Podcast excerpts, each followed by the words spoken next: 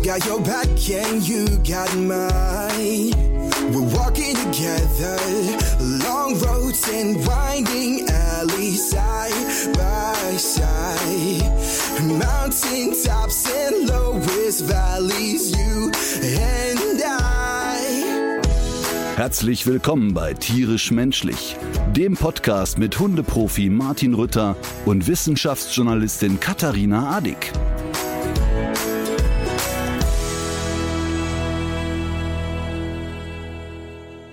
Guten Morgen. Guten Morgen. Wie ich sehe, du bist wieder da. Ja, und ich sehe auch sofort wieder anders aus, denn das Verrückte ist, auf Mallorca, ne, war es wirklich so, dass ich jeden Morgen wach wurde und dachte, krass, meine Tränensäcke. Ich habe ja äh, äh, hier tatsächlich Mhm. die äh, Horst Tappert, äh, Derek, ne, sagte ja noch was. Ja. Horst Tappers, äh, äh, Hor- Horst Tapperts Gedächtnis äh, äh, Tränensäcke. Und die waren auf Mallorca weg. Und ich hatte mir eingebildet, es sei wegen des vielen Schlafes gewesen. Und dann wurde mir bewusst, getippt. dass ich auf Mallorca, ja, aber ich habe auf Mallorca noch weniger geschlafen. Also das war es eigentlich gar nicht. Äh, ich habe aber jetzt des Rätsels Lösung ist tatsächlich die Allergie. Ah, Ich bin so gebrezelt wieder von der Allergie.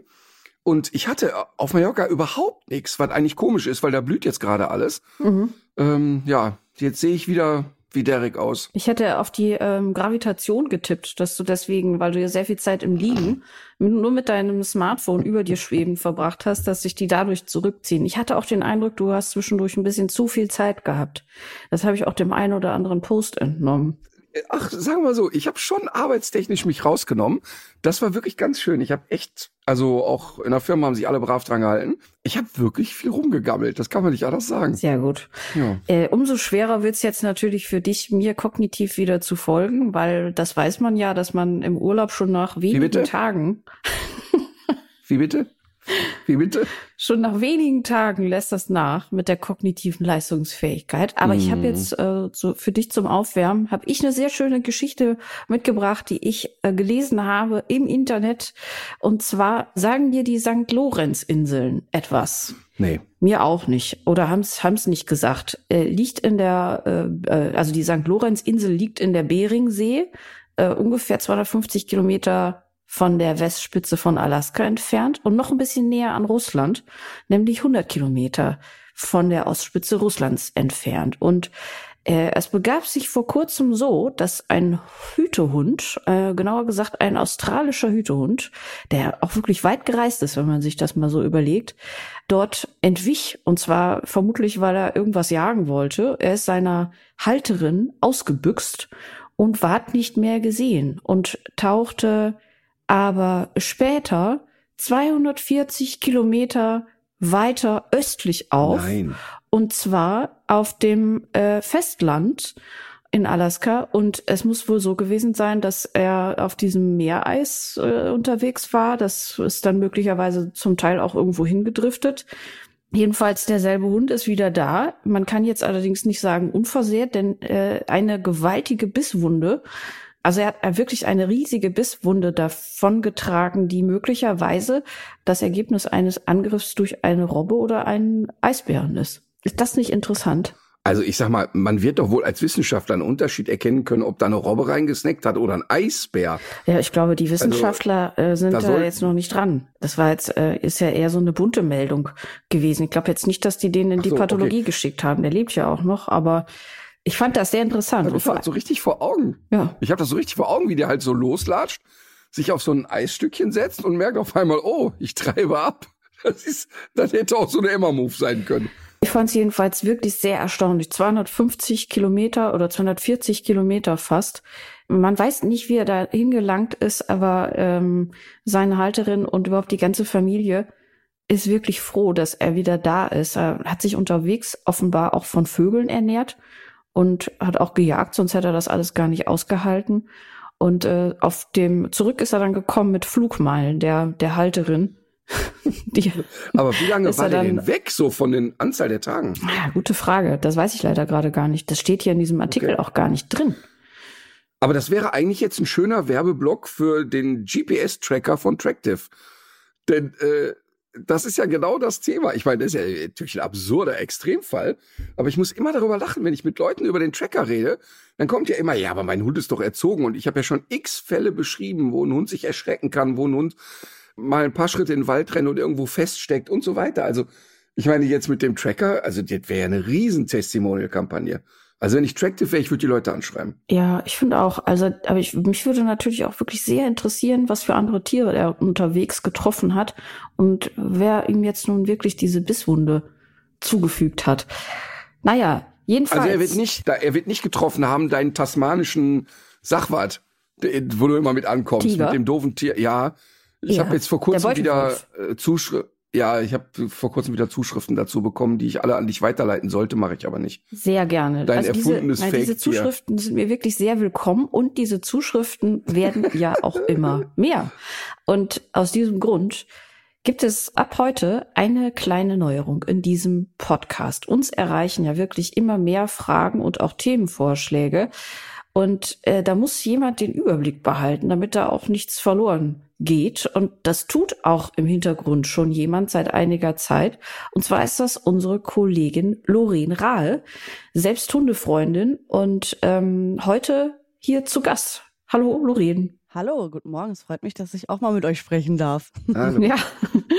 Und nicht ähm, nur hören. Mich freut's. Ja, Frau Annik hat ja normalerweise ganz schwer eine Audienz bei ihr zu bekommen. Das muss man wirklich Richtig, sagen. Richtig, aber solange die Kohle stimmt, also Lorraine, ich freue mich wirklich, dass du da bist ähm, und dass wir jetzt auch mal so ein bisschen sichtbar machen, was so hinter den Kulissen auch so alles ähm, abläuft.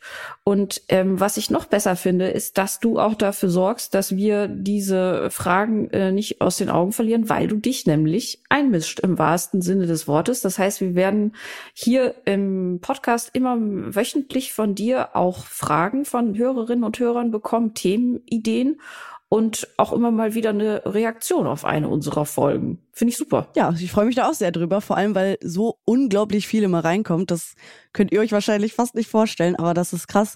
Deswegen muss ich auch kurz nochmal einen Shoutout an mein Team ausrichten, denn auch die unterstützen mich noch dabei, weil ich es wirklich alleine nicht schaffen würde, so viele Mails jede Woche zu beantworten. Aber ich gebe mir sehr viel Mühe immer und ich bin ganz, ganz gerührt auch immer tatsächlich davon, was für tolle Mails da reinkommen und dass die Menschen euch ja wirklich ihre halbe Lebensgeschichte anvertrauen. Und das ist so cool, dass ihr quasi so wie Freunde schon seid, obwohl sie euch nur jede Woche im Podcast hören. Ja, das, es gibt ja diesen Begriff so, so eine, ich glaube, es heißt irgendwie parasoziale Verbindung, dass man so den Eindruck hat, man kennt jemanden und dass man daraufhin auch solche E-Mails schreibt. Aber in unserem Fall finde ich, ist das alles so ein bisschen anders, weil ich habe auch das Gefühl, dass wir das irgendwie alle zusammen machen. Und dadurch, dass da so viel auch an konstruktiver Kritik kommt, aber auch so an persönlichem und auch Dinge, wo, wo man wirklich den Eindruck hat, die Leute machen sich nicht nur Gedanken, sondern die nehmen auch wirklich teil. Ist ja auch tatsächlich so eine Community überhaupt erst entstanden. Das kenne ich so von keinem anderen Format, für das ich sonst arbeite. Sehr cool. Ja, da möchte ich kurz sagen, ich erlebe das ja schon seit über 20 Jahren. Ja, und ja. das ist total toll, weil, nein, weil, nein, weil ich, ich muss ja immer daran denken, in der Anfangszeit, wie überrascht Katharina dann auch ganz oft war, so nach dem Motto, ey, wie nett die Leute auch sind. Also natürlich hast du immer auch drei Pöbler dabei, das ist ja klar. Aber das ist wirklich außerordentlich nette Community, das bei, auch auf meinen Social-Media-Kanälen so. Klar rege ich mich immer über die fünf Spinner auch auf, aber die Leute sind sehr nett miteinander. Und ähm, als hätten wir es abgesprochen, und das haben wir nicht, jeder, der mich kennt, weiß, dass ich ansonsten immer schlecht vorbereitet bin, habe ich aber eine Zuschrift ausgedruckt tatsächlich und möchte die gern vorlesen. Ich habe mit der Schreiberin Kontakt gehabt und sie bat mich darum, ihren Namen nicht zu nennen, aber hat trotzdem darum gebeten, dass ich es vorlese. Denn ich habe in der letzten Woche ja eine Geschichte erzählt, als ich beim Arzt war. Und ich habe kaum zu einem Thema mehr Zuschriften bekommen als zu der Arztgeschichte, weil sich natürlich alle über die Art und Weise beömmelt haben, aber auch viele, viele Leute geschrieben haben, ey, du wirst nicht glauben, aber all das habe ich auch erlebt. Es haben sich aber tatsächlich auch viele Ärzte und äh, Arzthelferinnen und so weiter gemeldet, die sagen, ey, wir kennen das, aber versprochen, es geht auch anders. Und das will ich einmal betonen. Natürlich wird man jetzt nicht überall so abgefrühstückt, wie ich es erlebt habe. Aber folgende äh, Zuschrift kam, denn ich sprach ja über die Arzthelferin, die mit wachsender Begeisterung wie Dartpfeile in meinen Arm warf. Und ich erzählte dann so, ja, Chantal macht's dann so und so. Und daraufhin bekam ich folgende Zuschrift. Hallo Martin, Ich habe gerade deine neueste Podcast-Folge gehört und möchte dir gerne konstruktive Kritik mit auf den Weg geben. Als du von deiner Erfahrung mit der Praxis gesprochen hast, musste ich ebenfalls sehr über den Arzt lachen und stimme dir als Veganerin natürlich völlig zu. Also der Arzt war fassungslos, dass man sich vegan ernähren kann. Allerdings fand ich deine Wortwahl zu der medizinischen Fachangestellten Chantal sehr schwierig. Jedem ist klar, was mit diesem Namen verbunden ist.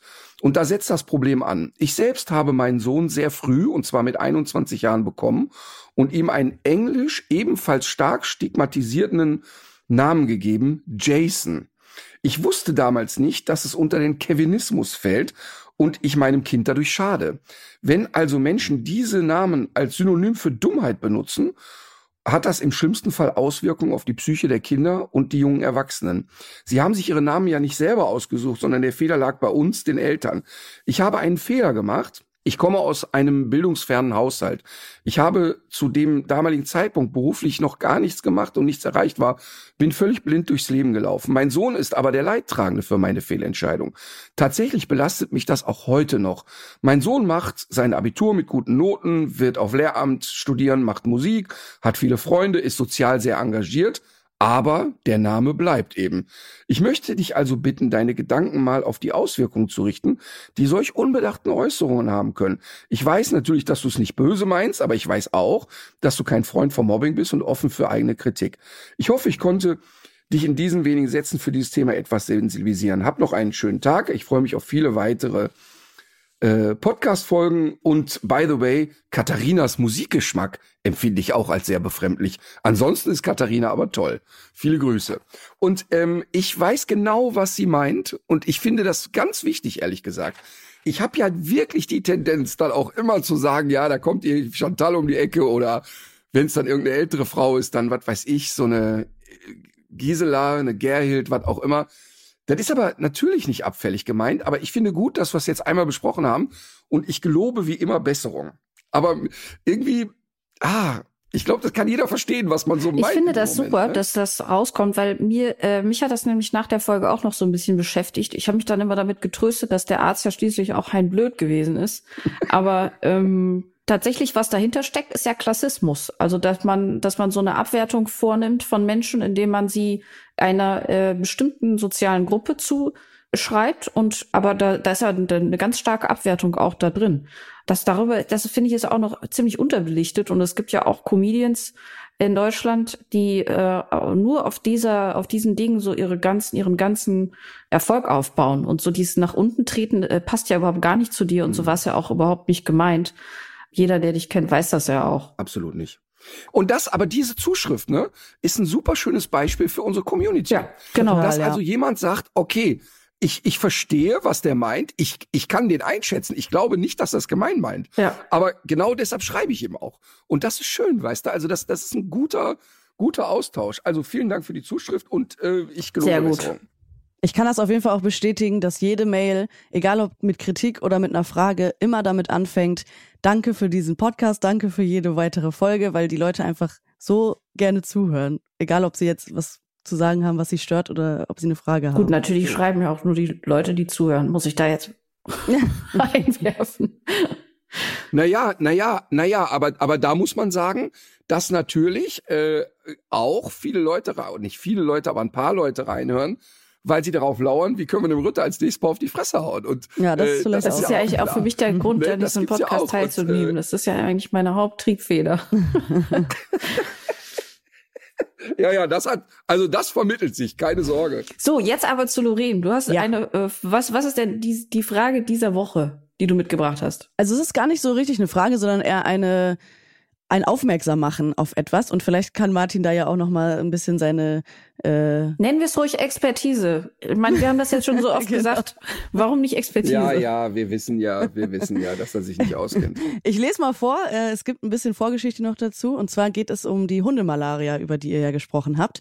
Und die Person schreibt, ähm, dass sie noch eine Anmerkung dazu hat. Und zwar, da die Viren die roten Blutkörperchen zerstören und diese aus dem Körper geschwemmt werden, verfärbt sich der Urin rötlich. Meine Hündin war betroffen und aufgrund ihrer Vorgeschichte und dem roten Urin bin ich und die Klinik von einer Blasenentzündung oder Harnleiterinfektion ausgegangen. Montagabend dann Notdienst. Da es Dienstag im Verlauf nicht besser wurde, habe ich die Klinik kontaktiert. die mir nur zu Geduld geraten hat. Mittwochnacht ging es dann so schlecht, dass ich sofort wieder zur Klinik bin und sie aufgenommen wurde. Donnerstag stand ihr Leben auf der Kippe. Erst durch eine Blutspende konnte sie gerettet werden und Montag durfte ich sie mit nach Hause nehmen. Ich habe übrigens eine unwahrscheinlich positive Resonanz auf mein Gesuch nach einer Blutspende bekommen. Auch wenn kein Kandidat hundertprozentig passte, konnte dennoch geholfen werden. Vielleicht könntet ihr anknüpfend an die Warnung vor Babesiose, also Hundemalaria, auch Blutspenden mal ansprechen. Meinem Hund wurde dadurch das Leben gerettet. Es wäre gut, wenn jeder die Blutgruppe seines Hundes kennt und vielleicht auch als Spender bei einer Klinik in der Nähe melden könnte. Für Katzen ist es noch schwieriger, einen Spender zu finden. Finde ich ein sau wichtiges Thema und ich ertappe mich direkt ein volles Rohr schlechtes Gewissen zu haben, weil ich selber spende ja Blut und äh, jetzt auch nicht viermal die Woche, aber ich spende halt immer wieder mal und habe gerade ein total schlechtes Gewissen, weil ich kenne das Thema Blutspenden bei Hunden natürlich und mir, ich muss zu meiner Schande gestehen, dass ich noch mit keinem meiner Hunde mal zum Blutspenden war. Und ich auch nicht ansatzweise wüsste, welche Blutgruppe Emma hat. Ich muss aber auch gestehen, obwohl ich Blut spende, ich kenne meine auch nicht. Ich müsste das mal in Erfahrung bringen. Die Frage ist natürlich, aber das könntet ihr ja vielleicht mal recherchieren, kann man das denn bei jedem Tierarzt machen oder muss man da zu äh, besonderen Stellen gehen? Also ich habe mal mich mal ein bisschen umgesehen. Es gibt in ja in allen möglichen Tierkliniken gibt es die Option für Katzen und Hunde eine Blutspende zu machen und äh, die Voraussetzungen sind auch überall relativ ähnlich. Natürlich muss der Hund fit sein, ähm, sollte gesund sein, regelmäßig geimpft und entwurmt auch keine Medikamente äh, brauchen, nicht läufig sein und sollte auch selbst nie eine Bluttransfusion erhalten haben. Mir ist allerdings auch aufgefallen, dass ich so zwischen den Tierkliniken, die ich mir angeguckt habe, das war einmal Düsseldorf, aber auch Norderstedt und noch eine Tierklinik in Bayern, dass es da auch Unterschiede gab. Also zum Beispiel waren in einer Klinik Hunde ausgeschlossen, die ähm, jemals im Ausland gewesen sind. Also Hunde, die aus dem Ausland stammen, haben es tatsächlich sowieso schon schwer. Aber auch Hunde, die schon mal ins Ausland gereist sind, sind in, von, von der Blutspende mitunter ausgeschlossen. Ich glaube aber trotzdem lohnt sich das, lokal mal zu eruieren, ob es möglich ist. Was dahinter steckt, sind natürlich mögliche Infektionen oder Infektionskrankheiten, die der, die der Hund dann übertragen könnte. Ich glaube aber trotzdem, dass es sich lohnt, bei der örtlichen Tierklinik einmal nachzufragen, wie das genau gehandhabt wird, weil was ja auch dazugehört und was ja auch ein großer Vorteil einer solchen Blutspende ist, ist ja ein Gesundheitscheck und ein Blutbild vor jeder Spende, was sowieso durchgeführt wird. Mhm. Und das ist für, äh, für die Menschen, die mit ihrem Haustier dort für eine Blutspende ankommen, natürlich kostenlos. Es gibt auch noch eine kleine Aufwandsentschädigung von 15 Euro. Es gibt mitunter Futtermittelgutscheine und eine kleine Stärkungsmahlzeit für die Tiere nach der Spende. Und äh, da wurde nochmal darauf ähm, hingewiesen, dass wirklich auch händeringend äh, Hunde und Katzen gesucht werden. Ich könnte mir vorstellen, dass es bei Katzen noch schwieriger ist, weil die, das einfach viel schwieriger ist, den, den Blut abzuzapfen, weil die nicht so kooperativ sind, sein dürften bei dieser, bei diesem Vorgang. Aber es ist äh, mal wieder ein sehr wichtiges und gutes Thema, über das wir noch gar nicht gesprochen haben in diesem Podcast. Ja, total. Und wenn ich daran denke, jetzt, Emma ist ja so hysterisch sie sein kann, ist aber wirklich bei Sabine, also unserer Tierärztin Sabine Holland, ja, total gechillt, die flitzt da rein und fertig ist. Und wenn ich überlege, Mina, die ja kerngesund war, 15 Jahre, 16 Jahre munter durchs Leben gelatscht ist, mit der hätte ich das ja immer machen können, nicht dusseln. Mhm. Sag mal, gibt's auch das Thema also ist wirklich ernst gemeint die Frage Organspende bei Hunden? Äh, ja, darüber haben wir schon mal gesprochen, aber ich kann mich gar nicht mehr an das Ergebnis erinnern. Aber wenn du jetzt gerade von Emma sprichst, Emma ist doch älter als acht. Wird Emma nicht auch schon zehn? Emma ist jetzt durch, aber in ja. der Anfangsphase hätte ich ja, hätte ich das ja machen ja, können. Ne? Das stimmt, ja. Aber können wir das mal also können wir das mal, könnt ihr das mal recherchieren? Äh, Thema Organspende bei Hunden, das würde ich gerne nochmal mit ja, zwei Sätzen in der nächsten Folge aufgreifen. Äh, das können wir gerne machen. Ich, ich bin, bin mir sehr sicher, dass wir das Thema auch schon mal ähm, hatten und es auch nochmal aufgegriffen haben. Aber ich meine, warum sollten wir das nicht noch okay. einmal auffrischen? So, siehst du wohl. Zumal wir uns beide nicht mehr dran erinnern können. Ja, das ist ja, das ist, wir reden privat zu viel. Deshalb kann ich manchmal auch nicht, weiß ich nicht, ob ich dir das privat erzählt habe oder im Podcast. Macht ja nichts. Okay, also lange Rede, kurzer Sinn. Wir rufen weiter auf, stellt uns Fragen, erzählt uns Geschichten. Gerne auch Themen, die wir noch nie hatten. Macht Vorschläge, sagt, äh, worauf ihr Bock hättet, sagt, was euch nervt. Ähm, setzt euch weiterhin vehement für den Dog-Song ein. All das, darüber freut Lorraine sich besonders. Ja, da kommen auch echt viele, viele, viele Mails für den Dog-Song tatsächlich. Nein, So, also Lorraine, das ist doch jetzt nicht schön. Das war doch bis hierhin So. jetzt so nett. Ich, ich spiegel das ja nur wieder. Aber äh, ich muss auch noch mal sagen an der Stelle, dann bitte seid nicht traurig, wenn wir eure Frage nicht mit reinnehmen können, weil es sind wirklich sehr, sehr, sehr, sehr viele. Aber ich freue mich jetzt ab sofort jede Woche eine mitzubringen. Willst du noch mal kurz die Mailadresse sagen? Achso, die Mailadresse ist tierischmenschlich.rtl.de. Ganz einfach. Steht aber auch in den Shownotes nochmal, würde ich sagen, und dann äh, läuft das. Ja, und selbst ähm, ganz häufig passiert es ja, dass mir Leute schreiben und sagen, oh, da, meine Frage ist zwar nicht drangekommen, aber offensichtlich haben zu dem Thema so viele Leute gefragt, dass es drangekommen ist. Ja. Ne? Also es hilft schon auch, die Frage loszulassen. Okay, dann vielen, vielen Dank, Lorin. Dann bis nächste Woche. Ja, danke euch. Bis nächste Woche. Viel Spaß noch und bis bald. Tschüss. Bis bald. Dankeschön. Tschüss. Sag mal, So, ähm, für dich habe ich noch, ja. ja, jetzt kommen, die- jetzt kommen mit dem Rasseporträt direkt, oder was? Nein. Nein, ich habe gedacht, ich will dir den Übergang vom Urlaub in die Arbeitswelt so geschmeidig wie möglich gestalten und habe jetzt äh, mal wieder gezielt nach guten Nachrichten für dich gef geforstet. Und äh, da habe ich auch was gefunden. Ich habe eh viele schöne Geschichten. Ich habe mir ein paar Notizen gemacht. Mhm, okay.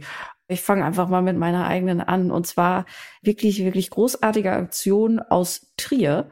Wer einen Hund aus dem Tierheim aufnimmt in Trier, muss dafür künftig keine Hundesteuer mehr zahlen. Das Ach, hat geil. der Stadtrat so beschlossen. Mega. Und bislang waren die schon für zwei Jahre von der Hundesteuer befreit, aber jetzt entfällt sie komplett. Geil. Und das soll eben einen Anreiz schaffen, die Situation in vollen Tierheimen zu entspannen. Das hat sich der Stadtrat so gedacht und ich finde, das ist eine richtig gute Idee, die hoffentlich auch Total. noch Schule macht. Also echter Trommelwirbel. Sag mal, wer, wer hat das bestimmt? Wer hat das gesagt? Der Stadtrat in Trier. Sein Beschluss des Stadtrates. Ja, pass mal auf. K könntest du den mal anschreiben? Ja.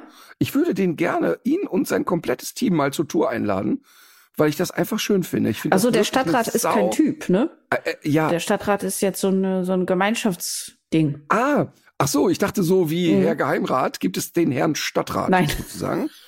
Ach, okay. Ja, aber was heißt das denn, der Stadtrat? Besteht der dann aus 400 Leuten? Das weiß ich jetzt nicht. So, so, äh, so tief bin ich jetzt in der Trierer Kommunalpolitik äh, äh, nicht drin. Aber, wir, aber könntest du denn da bestimmt, du bist doch äh, sozusagen Frau Neugiernase. Chefgooglerin. Das stimmt. So. Also, die Chefin, die Chefin googelt. So, Stadt Trier, Stadtrat. Bestehend aus 6400 Menschen. Dann schneiden wir meine Einladung raus. Äh, von den Bürgern alle fünf Jahre gewählt, 56 Mitglieder. Bei den letzten Wahlen vom 26. Mai 2019 wurden neun politische Gruppierungen im Trierer Stadtrat aufgenommen. SPD, CDU, AfD, FDP, Bündnis 90, die Grüne, UBT, die Linke, die Partei Freie Wähler. Die Mitglieder des Stadtrats haben sich zu folgenden Fraktionen zusammengeschlossen. Ja, was wolltest du jetzt ja, ist gut. wissen? Haben wir ja verstanden. Pass auf, können wir denn trotzdem mal hier den Stadtrat anschreiben und sagen, ich würde mal 50 Tourtickets schenken und die können damit machen, was sie wollen. Können sie an Tierschutzvereine spenden, können selber kommen. Weil ich finde das eine mega, mega Nummer. Oh, 50 Karten, der Michael bringt mich um. Egal. Naja, wir müssen gucken, wie viele AfD-Politiker da drin sitzen. Ne? Danach sollten wir vielleicht überlegen, wie viele Karten wir da hinschicken. Was hältst du von der, von der Idee? Weil da sind Na ja auch ein paar AfD-Leute drin. Naja, das stimmt natürlich, aber äh, und da bin ich voll bei dir. Aber letztlich hat der Stadtrat das bestimmt und dann wurden die wahrscheinlich überstimmt oder vielleicht setzen sie auch für den deutschen Schäferhund gut ein. Das weiß ich nicht. Ähm, Frau Alex schüttelt wieder mit dem Kopf. Ja. Ähm, aber letztlich möchten wir doch jetzt erstmal das nicht kleinreden, Nein. sondern sagen, das ist eine total konstruktive, geile Entscheidung, völlig hemdsärmlich, unkompliziert gemacht. Und mal ehrlich, ne, wenn die da, was weiß ich, für 100 Hunde im Jahr, wenn es überhaupt so viele sind, ähm, mal weniger Steuern kassieren, da stimmt ja keiner von, aber die Geste ist einfach mega. Und deshalb möchte ich gerne an den Stadtrat 50 Tickets verschenken und ähm, vielleicht schreiben wir die einfach mal an. Oder wir machen es anders, die melden sich doch jetzt bestimmt bei uns. Also Stadtrat, so melde er sich. Genau. Äh, Finde ich sehr gut. Und ähm, ist sowas ähnliches gibt es ähm, auch in Berlin schon seit einiger Zeit. Also wer dort äh, einen Hund hat und selbst aber zum Beispiel Rentnerin oder Rentner ist oder Sozialhilfeempfängerin, äh, schon seit Januar 2022 sind auch dort einige Menschen von der Steuer befreit und äh, das haben auch schon viele Leute, da haben schon viele Leute von Gebrauch gemacht. Richtig gute Entscheidung, also top. So, Pasuk. Ja, das führt uns doch, ja. Ja, Bitte so, sehr. nee, das führt uns, das führt uns jetzt. ab. Nein, du bist dran. Ich habe schon so viel gesammelt. Erzähl. Nein, ach, Katharina, ich bitte dich. Also, das führt uns jetzt zu. Zum Rasseporträt. Ja, komm, hau raus, dann haben wir es hinter uns. Ähm, es handelt Pastor sich Majokin, Pastor Majokin. Gar nicht mal so, ähm, war ganz weit weg. Vor allem, weil man Lothar Matthäus fragt. ähm, Standardnummer 199. Dann ist es äh, Griffon. Hatten wir schon, ne? Also egal, komm, mach 199. Der Rüde wiegt 10 bis 12 Kilogramm, die Hündin 8 bis 10. Äh, der Rüde wird 46 bis 52 Zentimeter hoch, die Hündin 42 bis 50. What? Willensstärke, Unnachgiebigkeit, Anhänglichkeit und Wachsamkeit zeichnen den resoluten Hund aus, der seiner Familie gegenüber treu ergeben ist. Der mit einer überzeugenden Nasenleistung ausgestattete Jagdhund, der in seiner Heimat elegant von einem Lavafelsen zum nächsten springt, ist ein Einem angenehmer Begleiter. Lavafelsen? Mhm. Wie ein Lavafelsen. Was ist das denn? Was ist das denn? Er ist die Freundlichkeit in Hundeform. Und auch die Lebhaftigkeit liegt der Rasse im Blut. Dabei ist der robuste Italiener auch noch überaus anschmiegsam. Kindern gegenüber ist er liebevoll und tolerant. Seine jagdliche Motivation ist stark ausgeprägt.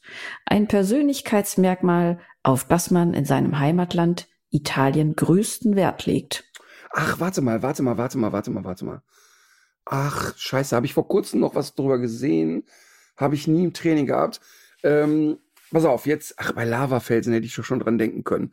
Äh, Gehe ich recht in der Annahme, es geht in Richtung Ätna. Richtig. Ja, ich, ich äh, weiß nicht, wie der Hund ausgesprochen wird. Der sieht aber aus, als wäre der so ein zu klein geratener, geschrumpfter Podenko, ein bisschen, finde ich. Genau so sieht er aus. Ja, wie Herzlichen? Glückwunsch. Cirneco del Etna. Cirneco dell'Etna, hä? wer kennt den nicht? Genau, wer kennt Äh, ihn nicht? also, ja, kann ich also original keinen einzigen Erfahrungsbericht zu abgeben. Hatte ich also faktisch noch nie im Training. Und ähm, wahrscheinlich hat der ein oder andere so einen Hund schon mitgeschleppt und dachte, er hätte einen Polenko-Mischling. Ähm, sehen den Hunden wirklich sehr ähnlich, finde ich. Und nach dem, was du so beschreibst und wenn man so den sieht, ist ja zur Kaninchenjagd wahrscheinlich dann mal gemacht worden, ne? Richtig? Ja, wird dann, ja, ist jetzt ja wirklich vielleicht sehr grob pauschaliert, aber ist schon, wird glaube ich schon ein sehr ähnlicher Typ sein wie Podenko. Mhm. Äh, Ich habe ich hab tatsächlich gar nicht gedacht, dass es eine eigene Rasse ist, weil ich äh, oder ich glaube, dass ich die vielleicht sogar schon mal gesehen habe, aber dann auch immer gedacht habe, das ist ein kleiner Podenko, Mhm. weil die ja wirklich sich sehr sehr ähnlich sehen. Also wie du schon richtig sagst, Jagd auf Kleinwild wie Hasen und Wildgeflügel scheucht eben auch oft dann die ähm, Kaninchen auf, damit sie äh, auch abgeschossen werden können. Um, ist ein mittelgroßer Hund und wirkt auch durch diesen schmalen Körperbau eben auch sehr schnell und elegant. Und man muss aber auch sagen, dass er anders als die Windhunde oder auch als der Podenko ja sehr viel kompakter und quadratischer ist. Und vielleicht ist es das, wir haben ja schon öfter drüber gesprochen, was ihm auch eine relativ robuste Gesundheit beschert. Denn zu Krankheiten habe ich bei dieser Rasse relativ wenig gefunden. Er kommt aus Sizilien, wie der Name äh, schon sagt. Und offenbar sind die Vorfahren des Mittelmeerhundes schon zu sehen auf sehr, sehr alten Darstellungen Mhm. von Hunden, nämlich schon bei den Ägyptern und den Phöniziern gibt es Darstellungen, die sehr stark äh, jedenfalls an diesen kleinen Jagdhund erinnern. Wobei man sich da auch wieder fragen muss, die diese Darstellungen sind ja auch sehr einfach gewesen, ne? ohne den Phöniziern und Ägyptern jetzt auf die Füße treten zu wollen. Aber da findet man ja vielleicht doch auch so manche Hunderasse wieder, wenn man will. Ja. Aber äh, ich denke, dass das nach der Rassebeschreibung so ist, dass das jetzt auch kein Hund ist, den man vor allem auf dem Sofa beschäftigen kann, sondern der, das, das ist bestimmt was nach Auslastung schreit, oder? Ja, das glaube ich auf jeden Fall. Das ist ja beim Podenko genauso. Aber, also, wie gesagt, vielleicht meldet sich mal jemand, der einen Cirneco dell'Etna hat. Aber beim Podenko ist ja wirklich der große, also viele haben ja das Problem, dass sie bei diesen naja, so Sichthetzern das Problem haben, den Hund nicht freilaufen lassen zu können. Aber zu Hause spannenderweise sind diese Hunde meistens extrem ruhig, sehr anschmiegsam, Mhm. eher eher fast ein bisschen katzenartig zu Hause, also wollen immer irgendwie weich liegen und so.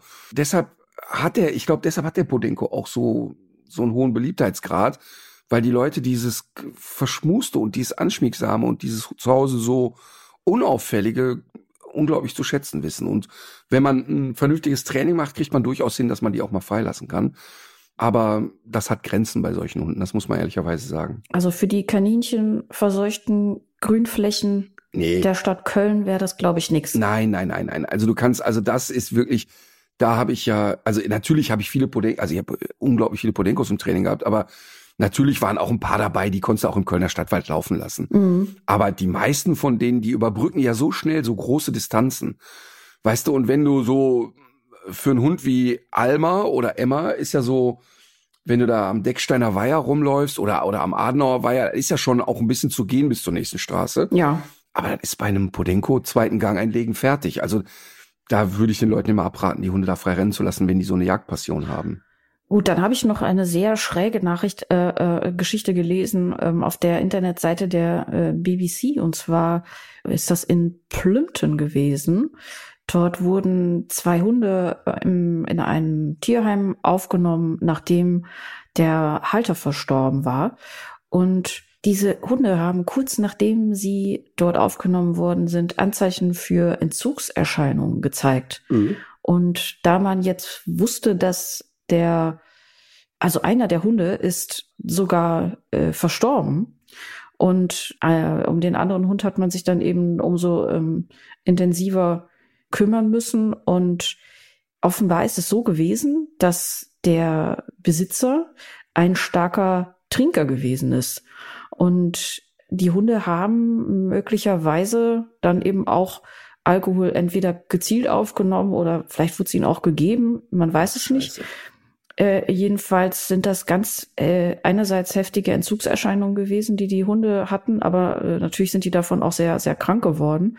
Und äh, dieser zweite Hund hat jetzt aber seinen Entzug hinter sich und ist offenbar auch wieder gesund und äh, geht in die Vermittlung.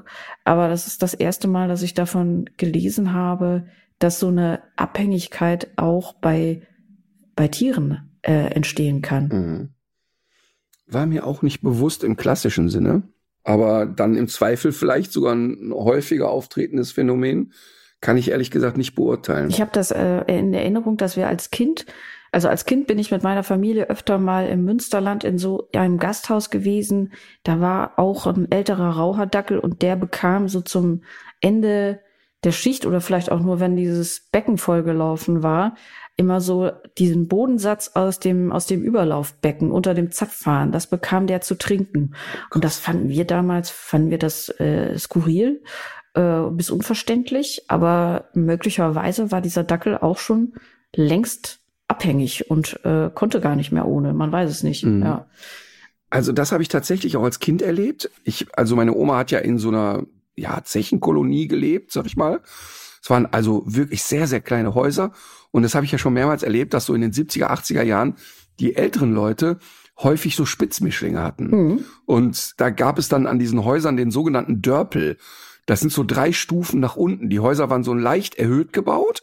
Und dann gab es da unten so Schächte, wo die wirklich, also was der Kohlenkeller war. Also da kam dann wirklich, ich habe das in meiner Kindheit wirklich erlebt, dass der Kohlenlieferant kam. Mhm. Dann kam so eine Rutsche an den Keller und dann rutschten da so die Kohlenbriketts oder die kleinen Klumpen da rein. Und auf diesem Dörpel saßen dann die Leute irgendwie immer. Und, und also diese drei Stufen. Und saßen dann da und plauderten mit den Nachbarn. Eigentlich eine wunderschöne, wunder, wunder, wundervolle Kultur. Ja. Und da wurde natürlich auch immer ein Bierchen getrunken. Und da, da weiß ich, da weiß ich, dass ein Nachbar, der jetzt hier namentlich nicht genannt wird, der ja auch regelmäßig seine Runde mit dem Spitzmischling ging. Und wenn der in die Kneipe ging, bestellte der immer zwei Pilz und zwei Frikadellen. Und ein Pilz und eine Frikadelle für ihn und eine Frikadelle und ein Pilz für den Hund. Ach was. Und das habe ich als Kind immer ja lustig Mhm. gefunden. Ich fand das einfach ne, unfassbar lustig. Aber habe mir als Kind natürlich nie Gedanken Mhm. darüber gemacht, wie schädlich das ist. Ne? Also für beide beteiligt natürlich, aber ähm, aus, aus Hundesicht habe ich natürlich nie drüber nachgedacht, aber das hat da auch keiner hinterfragt oder so. Da hat auch keiner gesagt, ach Mensch, mhm. der Jupp, was ein komischer Kerl. Ähm, das wurde einfach so gemacht. Aber wie hat der, der Hund das Pilz so. getrunken? In der Schale. Saß der auch für die Frikadelle mit am Tisch? Nee, nee, nee, der saß schon unten, das war ein, so ein Spitzmischding. Mhm. Aber ähm, der bekam natürlich als Gag immer die beiden frisch gezapften Pilz auf die Theke. Und dann schütteten die das natürlich in so eine, in so eine Blechschale, die dann auf dem, auf dem Boden kam. Ah ja. Ähm, und es war auch immer die Reihenfolge. Erst die Frikadelle, dann das Pilz. Natürlich Wahnsinn im Nachhinein betrachtet, aber naja, war eine andere Zeit, sagt man so, ne?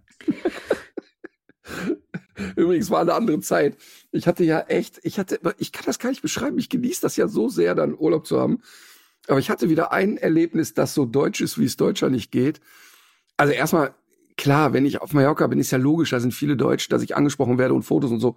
Das ist auch alles cool, die Leute sind nett, alles ist entspannt. Aber wir haben ja schon oft über dieses Thema heimlich fotografieren oder heimlich filmen gesprochen. Ja. Und wir, wir saßen halt als Familie in Soyer in einem Restaurant und war alles irgendwie super und dann saßen eben da zwei so ältere Damen neben uns.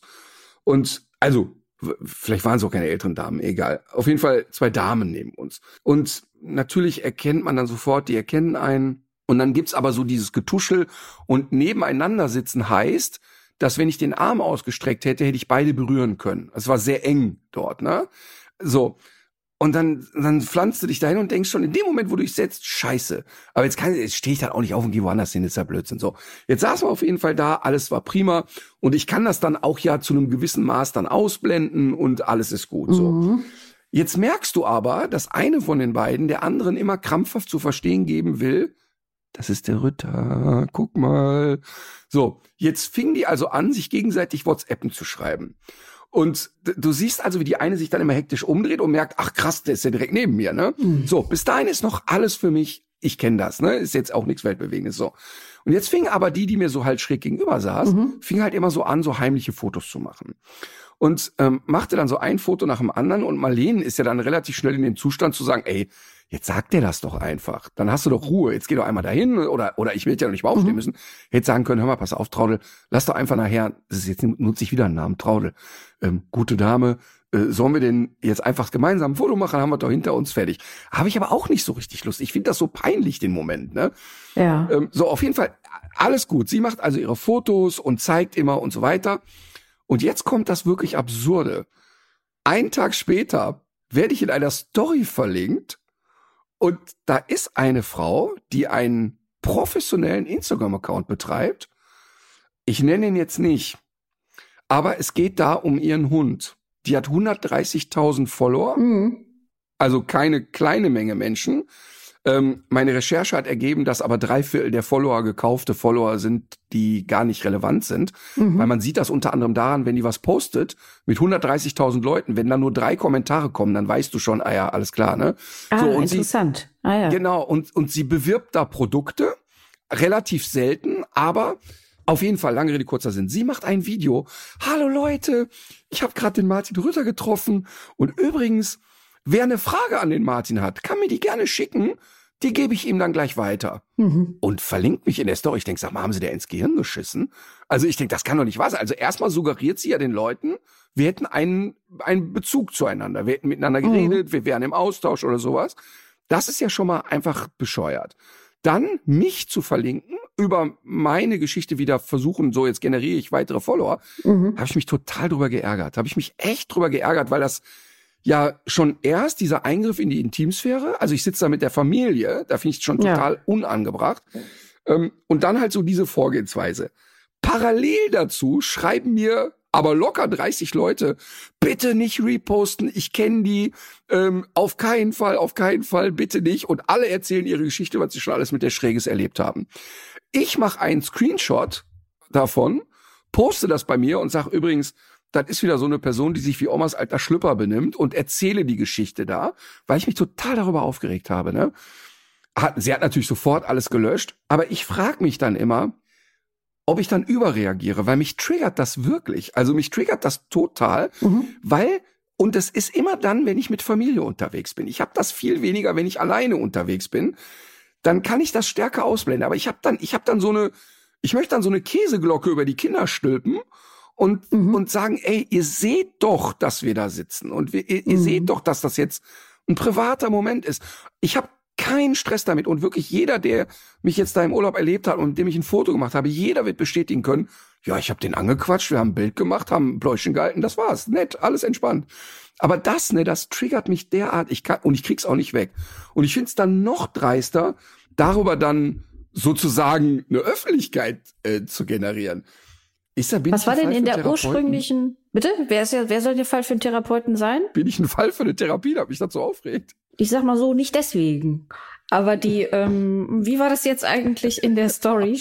Äh, danke. Ja. Wie war das jetzt in der Story? War da auch ein Bild von dir? Also hatte, hat sie dann in der Story auch, auch eine dieser Nein. Aufnahmen genutzt? Okay. Nein, mhm. da, nein, das hat sie nicht, aber sie hat mich verlinkt mhm. und hat also gesagt, dass sie wo wir gerade sind und dass wir, dass sie ja die Fragen, die also an sie gestellt werden für mich, mal eben weitergeben kann. Ja. Ja, also ich, ich weiß auch nicht. Also ich, ich, ich verstehe nicht so richtig, wie man auf diese Idee äh, kommen kann. Ich habe mir den Account daraufhin ja auch nochmal angesehen und äh, habe den erstmal, erstmal habe ich gedacht, mein Handy ist kaputt, weil der besteht ja tatsächlich nur aus einem einzigen Hundebild, was immer wieder ja. gepostet wird, war jetzt mein Eindruck. Ja, absolut. Und ich finde es gerade sehr interessant, weil ich mich nämlich auch gefragt habe, wie man denn damit auf 131.000 Follower kommt. Aber du hast natürlich recht. Das ist, äh, ist ja ein sehr guter Indikator, wenn man dann eigentlich so gut wie gar keine Reaktion hat, ähm, genau. zu sehen, dass das alles erkauft ist. Nee, mhm. genau. Und das ist ein ganz spannendes Phänomen. Wir können uns von ihr jetzt kurz loslösen, denn ja. Das erlebe ich ja immer wieder, das erlebe ich auch manchmal bei Prominenten, dass die so über Nacht auf einmal, was weiß ich, die haben 500.000 Follower mhm. und dann klickst du am nächsten Tag drauf, 560.000. Und also, und dann denke ich, oh krass, was ist da passiert? Also gab es da irgendwie ein Riesenereignis? Das kann ja mal passieren, weißt du? Also, dass irgendwie was ganz wow passiert ist und alle klicken damit drauf so ne und sagen, ey, das muss ich mir auch mal angucken. Aber das ist dann eben sehr häufig sind das zugekaufte Datensätze, die natürlich überhaupt keine Wertigkeit haben. Also das heißt, wenn ich jetzt 100.000 Datensätze von indischen Menschen mir kaufe, mhm. dann hat das ja keinen Wert für mich im Sinne von, ich hätte jetzt eine größere Werbemöglichkeit. Ja. Was die aber versuchen, ist natürlich zu sagen, über eine große Zahl Werbekunden zu bescheißen. Mhm. Also im Grunde suggeriert ja diese Frau jetzt, sie hätte 130.000 aktive User, hat die aber nicht. Und dann gibt es immer mhm. so kleine, kleine Firmen, also mit einer, mit einer Profifirma kannst du so eine Scheiße gar nicht kommen, weil das erste, was eine Profifirma sagt, ach ja, wir hätten Lust an einer Kooperation, wir hätten gern mal deine Insights.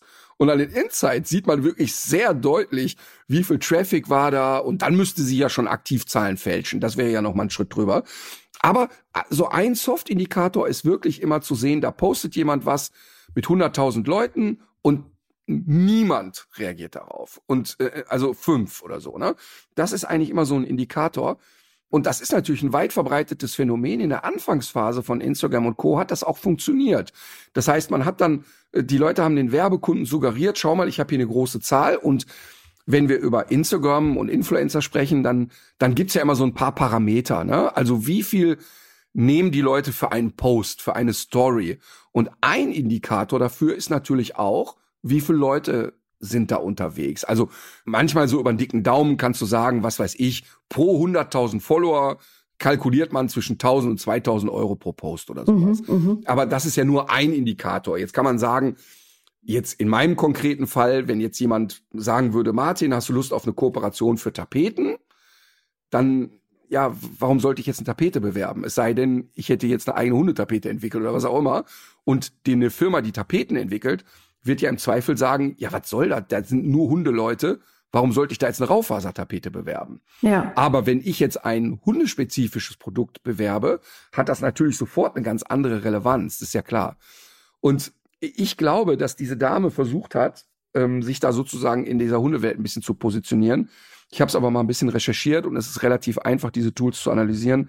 Da ist natürlich wenig Bewegung. Interessant. Aber mir geht's auch gar nicht darum, sondern es ist Nein. diese scheiß Eingriff in die Privatsphäre, das ist einfach doof. Und natürlich sagen auch manche, ja gut, da muss halt außerhalb, bist halt öffentlich. Finde ich aber eben nicht. Ich finde eben, dass man Privatsphäre auch bei öffentlichen Menschen respektieren muss. Mhm. Und es mhm. ist doch ein Unterschied, ob jemand sagt, ah, ich sehe den da sitzen, der mampft mit seiner Familie, jetzt warte ich, bis die zu Ende gemampft haben und dann gehe ich einmal dahin und dann ist doch alles cool, das ist doch wirklich entspannt. Aber so eine Geschichte, bäh. So, Egal. Ja. Jetzt haben wir uns genug Nee, aufgeregt. ich finde das, ich kann, ich Ähm, kann das gut nachvollziehen. Vor allem, das ist ja noch mal was anderes, wenn du da alleine sitzen würdest, als, äh, als jetzt da auch mit deinen Kindern. Das, äh, man versteht es nicht, ne? Was einen dann, was einen dann reitet, wie man auf die Idee kommen kann. Weiteres, was ich auch nicht verstehe, und da habe ich wirklich, ich meine, jeder weiß ja, dass ich ein sehr gewaltfreier Mensch bin. Ich habe es nicht so mit Gewalttaten, ne? Mhm. Aber es gab eine Situation jetzt am Wochenende, wo ich gedacht habe, ach, jetzt hätte ich mir gewünscht, der kriegt voll eine geballert. Und zwar war das DSDS-Finale. Und es wird inzwischen ja moderiert von Laura von Torra, die ich so ein bisschen kenne. Wir sind uns ein paar Mal begegnet. Wir sind jetzt nicht befreundet oder irgendwie sowas, aber wir kennen uns halt so ein bisschen. Wahnsinnig nette Frau, sehr klar im Kopf, aber total schussfest. Hat ja äh, ein bisschen rabaukigen, chaotischen Papa. Die ist also, also lustigen Typen, ne? Jörg von Torra, äh, Sportmoderator. Die ist echt schussfest. Also Mhm. die kriegst du echt nicht schnell aus der Fassung gebracht. Und jetzt passierte Folgendes. Sie moderierte die Sendung und plötzlich in dieser Live-Sendung stürmt ein Mann auf die Bühne in ihre Richtung. Mhm. Und du siehst, dass sie natürlich einen totalen Schreck bekommt, das absolut nachvollziehbar ist. Du weißt ja nicht, welcher Psycho rennt da jetzt los, weil da rennt jemand, also der kommt auch nicht geschlendert, sondern der rennt auf die Bühne, ist plötzlich hektisch mit auf der Bühne. Und du siehst, dass Laura echt einen Schreck bekommen hat. Mhm. Und dann ist das so ein Profi-Flitzer, der also schon in anderen Sendungen war, also bei Schlag den Star reingerannt ist. Und keine Botschaft, also jetzt nicht im Sinne von äh, rettet die Wale, meine Oma ist krank oder whatever. Einfach nur, weil er witzig findet. Und Textilfrei oder bekleidet? Nee, Gott sei Dank äh, bekleidet. Ähm, aber ich wünsche mir, dass in dem Moment der entsprechende Security, der da geschlafen hat, dem derart eine dengelt, dass der wirklich in Zukunft dreimal überlegt, ob er das macht. Und ich finde auch, dass so absurd, dass es im Prinzip keine juristischen Konsequenzen gibt. Weil ich sage nochmal, ich habe sowas ja auch schon erlebt und das ist kein schöner Moment. Und Mhm. das ist, du kannst es ja erstmal nicht einschätzen, was da passiert. Und ich finde es wirklich so ungezogen, weil es nicht lustig ist. Also da ist jetzt nicht irgendwas gesellschaftsrelevantes oder irgendetwas in irgendeiner Art und Weise. Mhm. Ich finde auch übrigens eine gesellschaftsrelevante Botschaft rechtfertigt nicht, dass da äh, eine Moderatorin äh, für einen Moment ernstzunehmende Ängste hat, findet rechtfertigt das auch nicht. Aber einfach nur, weil der Spacko mal durchs Bild rennen will, ne? Boah, ich möchte wirklich, dass der in dem Moment so eine gescheppert kriegt oder auch eine harte juristische Konsequenz folgt, weil ich das, ich finde das so bescheuert, dass als, hu, ich bin so witzig und mach da so einen lustigen Scherz und renn bei DSDS über die Bühne, dass ein anderer Mensch so einen Schreckmoment aushalten muss. Ich habe mich richtig aufgeregt, Ja, als ich das gesehen Ja, habe. verständlich. Verständlich. Vor allem, ja, wie, genau wie du sagst, man weiß ja erstmal nicht, was, was dahinter steckt. Und äh, Überhaupt wir leben ja auch tatsächlich auch in sehr verrückten Zeiten. Man weiß nicht, was denn die Leute fährt oder wen da jetzt, wen da jetzt was reitet. Äh, Finde ich auch. Ich weiß auch nicht, was man da äh, juristisch machen kann. Ab wann dann mal da vielleicht doch auch von einer Bedrohung oder von einer Nötigung oder sonst was ausgehen kann. Aber irgendwie gibt's offenbar doch für manche Sachen, und da zählt ja eigentlich auch die Geschichte mit dem Foto dazu, aber auch für so ein paar Shitstorms und, und ähm, Hassgeschichten im Internet gibt's ja so offenbar so ein paar ja, Konstellationen, auf die es noch keine strafrechtliche Antwort gibt, die es aber Mhm. bräuchte. So, jetzt habe ich aber genug aufgeregt. Ich wollte ja tatsächlich mal mit zwei Sätzen ähm, über Mara erzählen. Ja, genau. Mara ist eine Freundin von Marleen. Die beiden haben sich kennengelernt in England in der Schule. Und Mara bleibt auch bis ans Ende ihrer Schulzeit in, in England. Also sie Mhm. macht ihr Abitur dort, wird zweieinhalb Jahre da sein. Und Marleen hat sie eingeladen, mit uns in den Urlaub zu fahren. Und ich, ich liebe erstmal diesen Brauch. Das habe ich eigentlich immer so gemacht, dass die Kids, wenn die Bock haben, Freunde mit in den Urlaub Mhm. nehmen dürfen. Das gipfelte mal einmal darin, dass wir zu acht waren. Das war, das war, das war aber ein schöner Urlaub, ehrlich gesagt. Das hat wirklich Spaß gemacht. Alle Eltern sind dann immer fassungslos und sagen, wie kannst du dir das als Bein nageln? Aber ich finde das irgendwie, ich finde das cool. Also es Ja. macht irgendwie Spaß. Und, und zumal die ja auch gut drauf sind, so, ne? Da musst du ein bisschen starke Nerven mitbringen, aber so, auf jeden Fall hatten wir Mara dabei. Und jetzt musst du dir vorstellen, jetzt sieht die schon so aus, als würde der einfach 24 Stunden am Tag die Sonne aus dem Kopf quellen. Die hat ein wahnsinniges Strahlen und dann, die ist so, dann hat die so lockige Haare, dann ist die so klein und, und äh, die, die ist toll einfach. Also man verliebt sich sofort in die und denkt sofort, was für ein super Mensch, ne? Und dann ist die halt natürlich unfassbar klug. Also die hat also aufgrund ihrer extremen Leistungen in ihrer Schule in Rumänien hat sie ein Stipendium bekommen. Mhm. Und so war es den Eltern möglich, die Schule dort mitzufinanzieren. Und ähm, die ist aber auch so ganz fleißig und die hat natürlich auch so dieses, wenn die Marleen so in den Ferien sagt, ey, Schulbücher, no fucking way, nimmt Mara dann um 23 Uhr ihre Aufgaben in die Hand Mhm. und ist dann nochmal zwei Stunden dran, so, ne? Wow. und hat so ein Ziel, möchte unbedingt in Oxford studieren und ähm, hat, also wenn es an die Ock dann eben halt Harvard und so, ne? Also so ist die drauf. Und das war so zauberhaft, die beiden, die die ganze Zeit so zu beobachten, wie die ja doch eine sehr unterschiedliche Mentalität haben, aber sehr miteinander matchen. Und was aber interessant war, Mara hat dann auch natürlich ein paar Sachen aus Rumänien erzählt. Mhm. Und beide haben ja zu dem ukrainischen Mädchen Anna einen engen Kontakt. Und Mara sagt, sie ist so fasziniert darüber, dass die Ukrainer für ihr Land kämpfen, Mhm. weil sie das Gefühl hat, dass die Rumänen ihr Land komplett aufgegeben haben.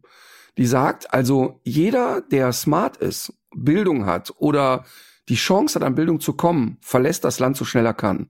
Und ich habe mal dann daraufhin ein bisschen geguckt und recherchiert. Tatsächlich wird die Einwohnerzahl in Rumänien immer kleiner. Mhm. Also die, also jetzt mal kurz weg vom Auswandern, einfach nur, Ja. es sterben mehr Menschen, als nachgeboren werden in Rumänien. Ach so. Also die, Mhm. die Einwohnerzahl wird immer kleiner, immer kleiner. Und ähm, es gibt so, glaube ich, so mit die höchste Auswanderungsquote in Europa. Und, und Mara hat erzählt, dass du dir das so vorstellen willst, dass alles nur korrupt ist Ja. und alles wird, äh, wird sehr ruppig geregelt. Sie wohnt in Bukarest. Bukarest ist da die äh, wirklich eine Riesenstadt, gehört zu den elf größten Städten Europas. Und die sagt, es ist aber so, dass du eigentlich dich ungern nachts da bewegst und und das Gefühl hast, boah, du musst wirklich genau gucken, wo du dich aufhältst und so weiter. Und sie sagt, natürlich gibt es Wohlstand in dem Land und natürlich gibt es auch, wie immer, reiche Leute und es gibt auch gebildete Leute, aber sie sagt, es ist für Menschen, die so nicht aufwachsen, nahezu unmöglich an Bildung zu kommen. Ja, das habe ich auch schon oft gehört. Und dass die so richtig fest zementiert sind in den äh, Jobs, die ihre Eltern und Großeltern auch schon hatten und kaum eigentlich Aufstiegschancen gibt, es sei denn, du hast eben Kohle. Ja, genau. Und, und bei Mara ist es so, dass sie sagt, dass die Schule natürlich auch die Möglichkeit gibt, sich da reinzuknien und es aber wahnsinnig schwer ist für Kinder, die den Hintergrund dann irgendwie so nicht haben. Und jetzt in ihrem konkreten Fall habe ich halt so ganz oft wahrgenommen, dass die auch unheimlich unter Druck steht. Also so dieses, ich Ja. will unbedingt raus. Also jetzt nicht, ich weg von meiner Familie oder sowas, das nicht, sondern im Sinne von, boah, ich will weg. Also ich, ich, also natürlich ist die Heimat verbunden. Und wenn die über ihre Cousins und ihre Oma und ihre Familie erzählt, die strahlt wie ein Honigkuchenpferd. Also die hat eine tiefe Liebe ihrer Familie gegenüber oder ist da sehr liebevoll so. Ne? Mhm. Aber es ist für sie überhaupt keine Option, in dem Land als Erwachsene zu leben. Ist für Mhm. sie absolut keine Option, so, ne? Und ich fand das bedrückend, dass man also so ein junger Mensch, also die, die wird 17, so ein junger Mensch schon so klar in sich rein zementiert hat, Mhm. hier bleibe ich nicht. Mhm. Und hier kann ich auch nicht bleiben. Das macht hier keinen Sinn. Mhm.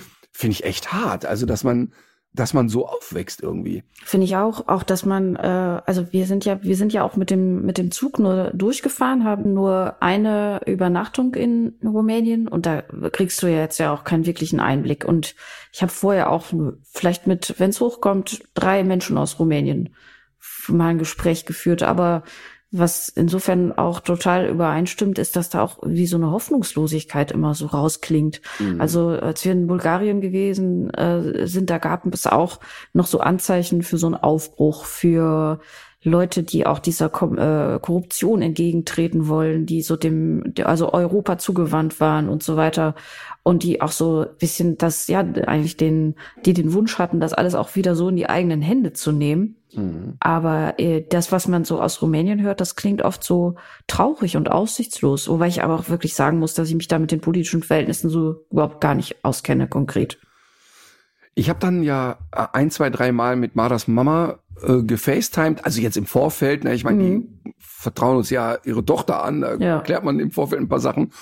Und dann aber auch noch mal so zwischendurch schicke ich dann ja immer den Eltern ein paar Videos oder irgendwie so halt die auf dem Laufenden und haben zwischendurch noch mal und äh, auch da ist so eine so eine du spürst, dass die so eine so eine große, natürlich Liebe ihren Kindern gegenüber in sich trägt, aber auch so eine, ja, wie soll ich das sagen? So, so eine ganz andere Ernsthaftigkeit Mhm. da ist. Also so, weiß ich nicht, also so dieses, ja, ein anderer Druck. Ich kann das gar nicht Klar. formulieren. Da ist, du spürst, da ist einfach ein anderer Druck.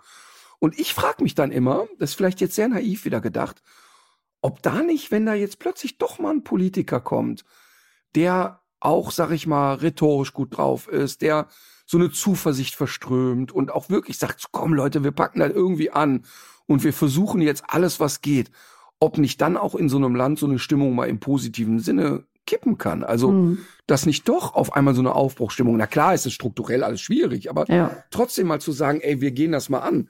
Weil ich finde das so hart, es hört sich so traurig an, dass alle so sagen, ja, pff, das Land ist irgendwie verloren, man kann hier eigentlich nichts mehr machen. Ich finde das so schlimm. Ja, Ich weiß auch nicht. Also ich äh, würde wahrscheinlich auch denken, dass es vielleicht wirklich zu naiv ist, weil man das ja so oft diese Erfahrung wahrscheinlich gemacht hat und die Generation vor einem vermutlich ja dann, also ja auch schon. Und da sitzt dann doch sicher noch mal sehr, sehr viel tiefer drin und auch die Skepsis ist äh, bestimmt noch mal sehr, sehr viel größer. Ich kann es, ich kann mich da nur sehr schwer reindenken. Ja, total. Aber ich kann dir wirklich nur sagen, wir sind alle schockverliebt in Mara. Wir haben, also wir hatten ja eh schon immer wieder mit ihr Kontakt, weil wenn wir mit Marlene in England gefacetimed haben, war Mara natürlich immer irgendwie so präsent. Aber dann, also wie unfassbar viel Deutsch die gelernt hat von der Lady und und dann hat die halt so einen Humor und das ist wirklich, also ganz, ganz selten ist mir ein Mensch begegnet, der so einen nachhaltigen Eindruck hinterlassen hat. Also äh, wirklich eine Sensation. Das ist wirklich beeindruckend, wenn ich mir vorstelle, wie ich in dem Alter drauf war. Also Voll. auch so. Ey. Total. Aber das, das übrigens, ne? Ich kann dir nicht sagen, wie oft ich den Gedanken habe, wenn ich so an den Martin denke als 15-Jährigen oder auch noch als 25-Jährigen. Ich denke, was für ein Hirni. Und wie, wie wenig war da eigentlich los bei dem so, ne? Und wenn ich dann so Menschen treffe, die so, weiß ich nicht, so jung sind und so eine Klarheit haben und auch schon so eine Vorstellung haben. Weißt du, also ich, ich denke das ja immer, wenn ich Luisa Neubauer sehe. Ja. Denke ich, das, kann, das, das gibt's doch überhaupt nicht. Also wenn ich überlege, mein Gott, wie begrenzt mein Horizont in dem Alter war, wie, wie, mein Gott, wie schlicht ich durch die Welt gelaufen bin. Ey, ich, ich finde das so toll. Ich finde das wirklich. Ja. Und ich freue mich dann immer so. ne? Ich krieg dann so, ich merke dann wirklich, dass ich so ein richtig euphorisches Gefühl in mir kriege, wenn ich solche jungen Menschen treffe. Und umso, und umso absurder finde ich dann, so Diskussionen, wenn so heute Männer in meinem, gerade bei Männern fällt mir das ja wirklich nur mal leider immer mehr auf, wenn Männer so in meinem Alter so Sätze wie, ja, ja, die sollen erst mal arbeiten und dat und was weiß ich, was für ein Dünnpfiff.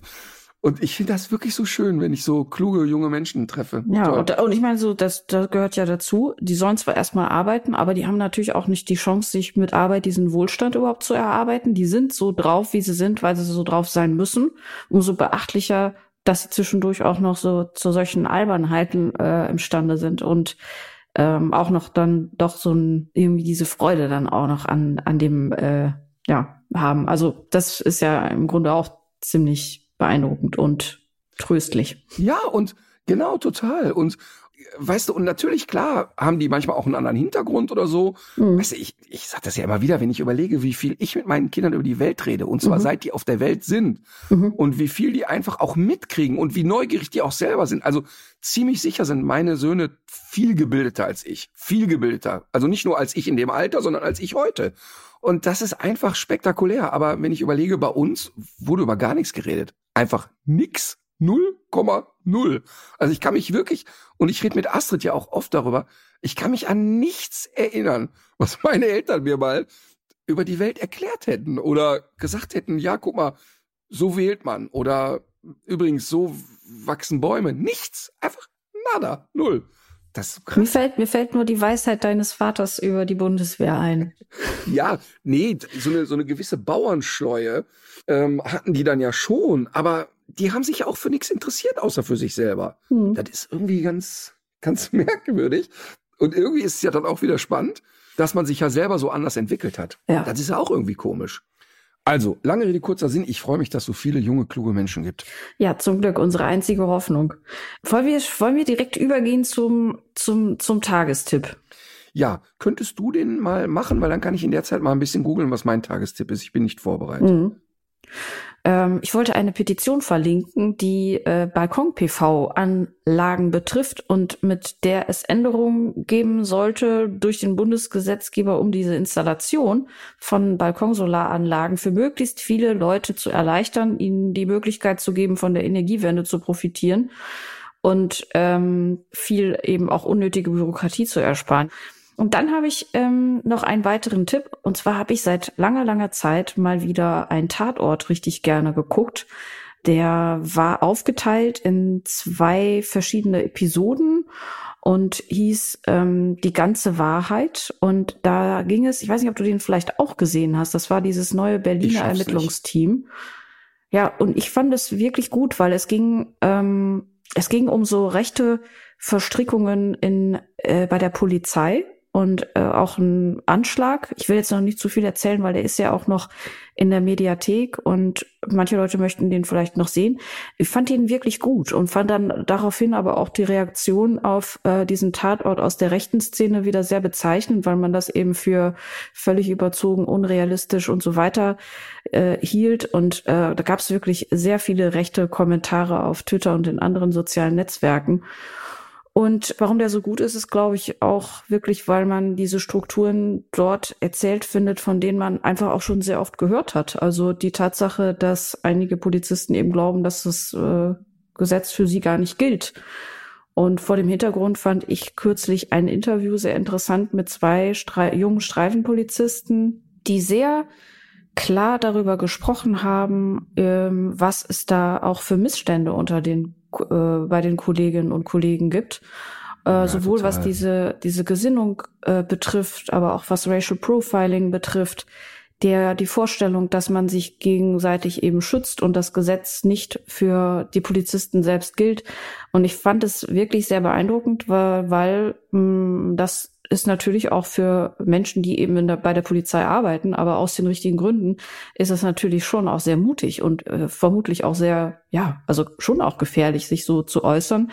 Ich fand dieses Interview sehr beeindruckend und fand diese beiden Filme sehr gut. Ich finde auch dieses Ermittler-Duo äh, gut und hoffe, dass es dabei bleibt. Und äh, mehr will ich jetzt auch gar nicht dazu sagen. Einfach in die Mediathek gehen. Ich, ich kann dir nur eins sagen ich schaffe es nicht, den Tatort zu gucken. Mhm. Ähm, ich schaffe es einfach nicht, weil ich es wirklich in den allermeisten Fällen so langweilig finde, dass ich sterben möchte. Und zwischendurch gucke ich mir aber die alten Schimanski-Tatort-Folgen an. Und dann weiß ich auch, warum ich das gerne geguckt habe und das heute alles nicht mehr. Ähm, abgesehen davon kommt ja eben ganz oft sonntags eben äh, Kitchen Impossible und da gucke ich mir lieber das an. Und gestern war ein Format, das ich wirklich schön finde.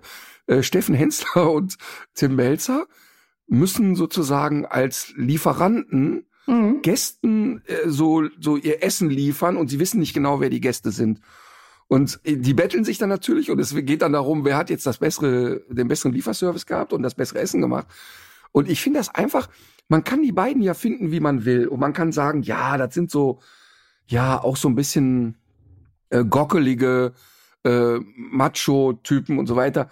Aber ich finde beide nach wie vor ne, so unterhaltsam im Fernsehen. Und ich muss, als sie sich dann gestern so gezackt haben, die kochen dann auch in einer Küche parallel. Das ist so lustig und so unterhaltsam. Echt ein schönes Format. So, ich möchte aber Folgendes empfehlen. Und zwar möchte ich, und das finde ich ganz toll, ich ärgere mich ja darüber, dass unsere Welpenreportage nicht bei YouTube zu sehen ist. Da ist der mhm. Sender und die Sendergruppe ja so stur wie alte Esel. Ich ärgere mich da sehr über RTL und Vox, dass die mhm. unsere relevanten Reportagen nicht bei YouTube freigeben und die immer in der Bezahlschranke bei RTL Plus bleiben. Das finde ich echt bescheuert. Aber RTL macht es scheinbar auch an manchen Stellen anders, denn Stern TV hat ja einen eigenen Kanal, einen eigenen YouTube-Kanal. Und dort gibt's eine Reportage, die heißt Frauen im Ukraine-Krieg, warum sie so stark bleiben. Ah, mh, ja. Und das ist extrem bewegend. Das ist eine junge Reporterin, eine junge Journalistin, Sophia Meyer, die schon häufig aus Krisen und Kriegsgebieten berichtet hat. Eine sehr mhm. mutige, eine, eine wirklich tolle Frau, also wirklich sehr, sehr beeindruckend. Und die redet dort mit ukrainischen Frauen, warum die die Kriegsgebiete nicht verlassen. Und das ist echt hart. Also da, da, man muss da wirklich gut drauf sein, um die Reportage zu mhm. gucken. Aber jetzt nicht so, dass man es nicht übersteht. Also ich habe es wirklich gut aushalten können. Es ist eine ganz wichtige Reportage, Mhm. weil das auch nochmal so das ganze Elend vor Ort zeigt und was an diesem Krieg so ein Schwachsinn ist.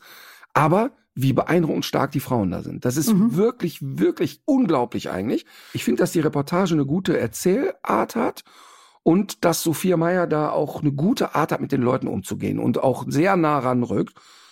Und ich habe ja aufgrund der Reportage mal zu Kontakt zu ihr aufgenommen und habe sie mal bei uns in den Podcast eingeladen. Also sie hat freut sich wirklich sehr darauf, wird bei uns Gästin sein. Aber Super. jetzt erstmal bei YouTube die Reportage gucken, Frauen im Ukraine-Krieg, warum sie stark bleiben. Okay, So, dann habe ich noch ein Lied. sprich. Quasi das Gegenteil von all dem, von Crow, Easy. Ah ja. Apropos, ähm, ich muss ja äh, am Sonntag zehn Kilometer laufen. Das erste Mal überhaupt in meinem Leben. Ich sehe sehr schwer dagegen Ach, du an. bist ich, schon, du bist schon oder du wirst noch? Nee, ich muss noch. Äh, also am, am kommenden Sonntag findet dieser Lauf statt. Zehn Kilometer. Wäre jetzt Wie viel Zeit Premiere. hast du denn so von, hast du von bis Maximal späten Nachmittag von Stunden. morgens Zeit? Nee, das ist, es, es sind nämlich, finde ich, oh, durchaus knapp bemessene zwei Stunden. Wer es in dieser Zeit nicht schafft, hat sozusagen nicht teilgenommen. Wird erschossen. Ja, und äh, vor dem Gezielte Hintergrund, vor dem Hintergrund, äh, ich glaube, glaub, da kommt wahrscheinlich einfach nur so ein Netz, so ein riesiges Netz wird dann über mich drüber gestülpt. ähm, vor diesem Hintergrund wünsche ich mir von Mythos Amerika das Lied Jugend trainiert für Olympia. Mythos Amerika heißt die Band. Ja, Spitzenband, Ach, äh, riesig, riesiger äh, Spaß auch bei den Konzerten, super Sache. Oh, das höre ich mir jetzt gleich direkt an. Da bin, jetzt mich- also, das macht mich sehr neugierig. Jugend trainiert für Olympia. Ähm, haben die denn auch für dich die Variante? Seniorin trainiert für. Äh, Ich hatte mich da bis jetzt eigentlich wiedergefunden. also ich find's mutig, aber du sagst ja fünf, sechs Kilometer kannst du, ne? Ja, also ich habe jetzt am ähm, vergangenen Samstag äh, war ich bei 6,83 Kilometer. Ich sah auch wirklich nicht gut aus danach und äh, Du bist war noch schon- nie war die schon zehn heftig. Kilometer gelaufen, willst Nein. aber an dem Rennen teilnehmen. Ja, ja, natürlich. Nee, ich glaube, ich werde die vorher auch nicht laufen. Also ich, äh, die Tipps, die ich jetzt bekommen habe, weiß jetzt ehrlich gesagt nicht, wie gut die alle sind, aber waren, waren jetzt so, dass man so ein paar Tage vorher mal so zwei Drittel der Strecke auf jeden Fall gelaufen sein Ja. sollte. Aber ich sollte mich jetzt vorher nicht insofern verausgaben, als dass ich Nee, versuche, auf die jetzt Fall. mal nochmal in einer Trockenübung zu laufen, oder? Nee, auf keinen, auf gar keinen Fall. Auf gar keinen Fall. Ja. Ähm, das, das wäre jetzt wirklich, äh, wenn du sagst, am Sonntag muss ich das laufen und am, und du bist es noch nie und am Freitag sagst du, ach, ich probier's mal aus. Wäre, glaube ich, keine kluge Entscheidung. Dazu da übrigens, wir werden ja auch bei Astrid Idee. noch mal, Ja. wir werden Astrid ja auch noch mal zu Gast haben. Da kann Astrid gerne noch mal von ihrem Erlebnis als Marathonläuferin erzählen. Das klingt Das- auf das jeden war Fall eine- vielversprechend. Eine der lustigsten, also wirklich lustigsten Geschichten. Die Astrid war nicht in der Lage, 200 Meter am Stück zu laufen, war nicht drin. Und hat sich dann vorgenommen, in einem Jahr laufe ich einen Marathon. Und es ist ja, ich kann schon direkt spoilern, sie ist den tatsächlich gelaufen. Und ich hatte das mit dem Fahrrad begleitet. Das war sehr, sehr witzig. Ich bin dann immer mit dem Fahrrad vorgefahren und so alle paar Kilometer stand ich wieder da wie Hase und Igel. Sehr, sehr lustig. Also unvorstellbar eigentlich. Ähm, kann sie gerne hier nochmal erzählen. Ja, da freue ich mich drauf. So, dann freue ich mich, dass wir Lorraine hier vorgestellt haben, etabliert haben. Ja. Und ich habe heute, heute ist Montag, wenn wir aufzeichnen, tatsächlich noch einen freien Tag. Ach was. Ja, und Dienstag geht der Wahnsinn wieder los. Bist du sicher? ganz, ganz sicher. Okay, okay, okay. Der Gut. Dreh ist ausgefallen. Wir Ach wollten so. eigentlich heute, Ja. wir wollten eigentlich heute in einem Tierheim drehen, aber da gab es einen Parvovirose-Verdacht. Und deshalb Hm. ist da jetzt erstmal Quarantäne für alle Hunde angesagt, bis das geklärt ist. Ah, okay, alles klar. Dann äh, erstmal gute Besserung Ebenso. und auch an dich, genau. Und wir sehen uns nächste Woche. Dann legt euch wieder hin. Legt euch wieder hin.